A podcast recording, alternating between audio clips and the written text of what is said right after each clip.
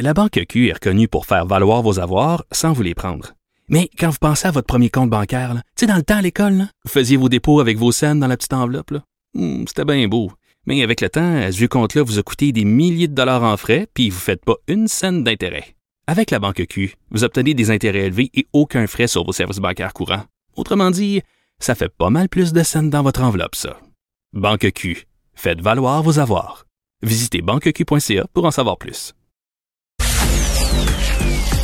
Votre santé financière avec Guylaine Houle, professionnelle en restructuration financière chez Pierre Roy et Associés. C'est l'heure de notre chronique sur euh, vos finances personnelles et malheureusement les problèmes financiers. C'est un peu d'actualité euh, ces temps-ci.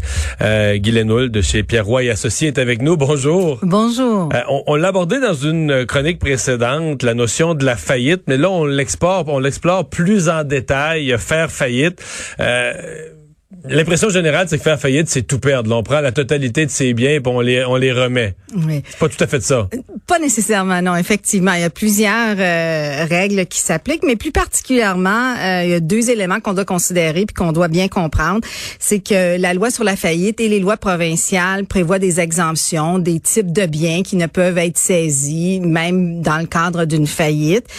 Et également, il peut y avoir des ententes de compensation qui sont prises avec le syndic là, pour la personne qui fait faillite, si elle a des biens qu'elle veut conserver et qui dans les faits, seraient saisis là, dans le cadre de la faillite. Parce que le principe général, c'est qu'on saisit l'ensemble des biens pour payer, pour les vendre à la limite à l'enchère, pour payer les créanciers. Ça, c'est le principe général. Exactement. Euh, ça, c'est le principe de, qui date de plusieurs années. Là, on parle de 50, 60, 80 ans. Mais aujourd'hui, le principe est plutôt est le même, mais dans le sens que pour certains biens, on considère vraiment c'est la valeur marchande de ce bien-là. Donc, euh, on pourrait avoir quelqu'un qui a un véhicule qui vaut 1000 dollars parce que c'est ce type de véhicule-là qu'il a, est un véhicule usagé. Mais 1000 dollars, vendre ça à l'enchère, si on pense à tous les coûts qui sont associés à ça, ce n'est pas nécessairement bénéfique pour les créanciers. Et donc, on peut en venir, la loi nous autorise à prendre une entente avec le débiteur s'il veut conserver son véhicule pour qu'il puisse le racheter si on veut ou compenser Donc, on la peut avoir une entente particulière dans ce cas-là. Bon, dans, dans ce qui est euh, une exemption, on parle tout de suite des REER.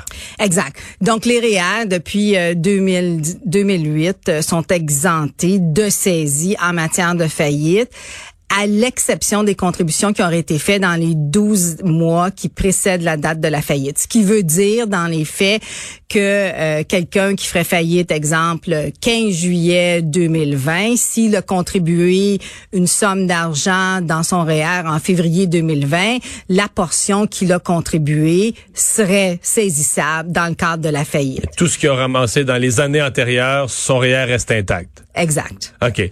Euh, on parle euh, aussi des biens qui, euh, selon le droit applicable dans la province de résidence du consommateur, sont insaisissables. Donc, s'il y a un changement de province, ça peut influencer aussi. Non, pas nécessairement. C'est il faut, c'est-à-dire que oui, si un, un résident en Ontario a pas les droits aux mêmes exemptions qu'un résident au Québec, donc c'est la résidence du moment où le débiteur fait sa faillite. Qui s'applique. Exact. Bon, d'autres exemples de biens qui sont euh, qui sont exempts, euh, les fonds de pension? Oui, tous les fonds de pension, les fonds de pension du- de l'employeur courant, mais aussi des anciens employeurs qui sont transformés en CRI. Euh, évidemment, on a les biens meubles, les effets personnels, jusqu'à concurrence d'une valeur marchande de 7000 dollars. Puis ça, ça fait un petit peu peur. Habituellement, Ça veut dire qu'on peut se bâtir une liste de, de quoi? Ces électroménagers, ces effets. On peut se bâtir une liste de 7000 dollars qu'on garde. là. Exact. Et, et- et c'est plutôt la valeur marchande. Donc, faut se souvenir que dès que le bien quitte le magasin où on l'a acheté, euh, sa valeur diminue substantiellement. Donc, la Donc, valeur marchande. petits électroménagers, la valeur marchande est presque zéro là. Exactement, exactement. Euh, puis évidemment, les instruments nécessaires à l'exercice d'une activité professionnelle, genre un dentiste qui a une chaise de dentiste peut la conserver parce que c'est son métier, c'est avec ça qu'il gagne son pain. Ça peut être des outils pour un travailleur dans la construction et ce n'est pas nécessairement la valeur qui est importante, mais c'est plutôt ce qu'il a besoin pour effectuer Pour son gagner travail. d'autres euh, revenus. OK. Exact. Euh, Qu'est-ce qu'il y en est euh, de bon, Il y a autre un autre cas spécial aussi pour les personnes qui ont un handicap. Exact. Donc quelqu'un qui a une chaise roulante, quelqu'un qui aurait à vraiment exagéré là une canne là, mais c'est des biens qui sont insaisissables pour pallier à cet handicap là. Mais les les points importants pour les, qui ont, les gens qui ont des handicaps qui ont des véhicules automobiles adaptés à cet handicap là, on pourrait dire que c'est un bien qu'ils ont besoin à cause de cet handicap là. Les autres véhicules automobiles, la règle générale des véhicules automobiles, c'est quoi? C'est ça. Donc la règle générale des véhicules automobiles, c'est que ces biens là euh, peuvent être exempts de saisie dans certaines circonstances. Donc, entre autres, si on en a besoin pour maintenir un revenu de travail ou pour se chercher un emploi. donc, dans la, condition qu'on disait tantôt que tu en as besoin de ta chaise de dentiste pour être dentiste, si tu travailles et ton véhicule est nécessaire, il peut, il peut embarquer là-dedans. Exactement. Euh, tu as besoin du véhicule pour aller te chercher un emploi, pour te trouver un nouvel emploi, pour euh, transporter tes enfants à la garderie. On appelle ça les besoins familiaux. Il y a beaucoup, beaucoup de conditions où on peut garder son véhicule. Là. Exact, exact. Mais par contre, le code de procédure civile euh, va faire, rend, ajoute des conditions à tout ça. Puis les conditions, c'est vraiment au niveau de la valeur. Puis est-ce que la personne, le consommateur, pourrait utiliser le transport en commun? Donc on s'entend que dans les gens qui vivent en plein cœur du centre-ville de Montréal et qui travaillent au centre-ville de Montréal, ça va être difficile de dire je veux une exemption. Mais pour si une personne avait absolument besoin d'un véhicule pour travailler, mais que ça donne que fait une personne par exemple qui aurait fait faillite avec des dépenses exagérées, puis ses revenus ont baissé soudainement, mais à l'époque où il y avait des beaux revenus, il s'est payé la, grosse BMW, le gros véhicule de luxe. Mhm.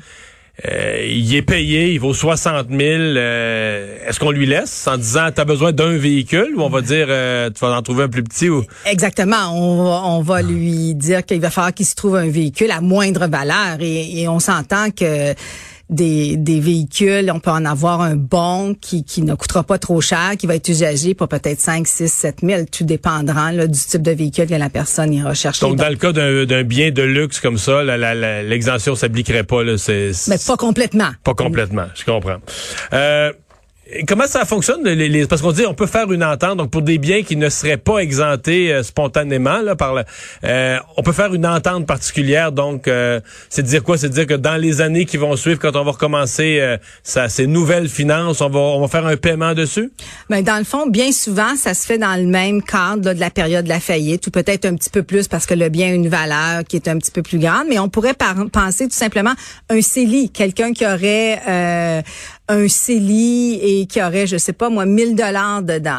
Bon, il y a une entente qui serait prise avec le syndic pour le remboursement de ce 1000 dollars-là. Ça pourrait être un régime épargne-études que des parents ont. Donc, les contributions que les parents auront fait dans le régime épargne-études, ces montants-là pourraient être compensés à l'actif de faillite. On s'entend que les subventions du gouvernement qui sont contenues dans un, un régime épargne-études sont insaisissables parce que c'est pas des contributions du consommateur, c'est le gouvernement Qu'est-ce qu'on fait avec des biens, par exemple, quelqu'un qui a un véhicule euh, qui est financé par la banque, mais qui a, presque rien de payé dessus, même une maison à la limite, là, euh, c'est pas une maison que la personne a juste donné le, minimum de, de, la compte, là.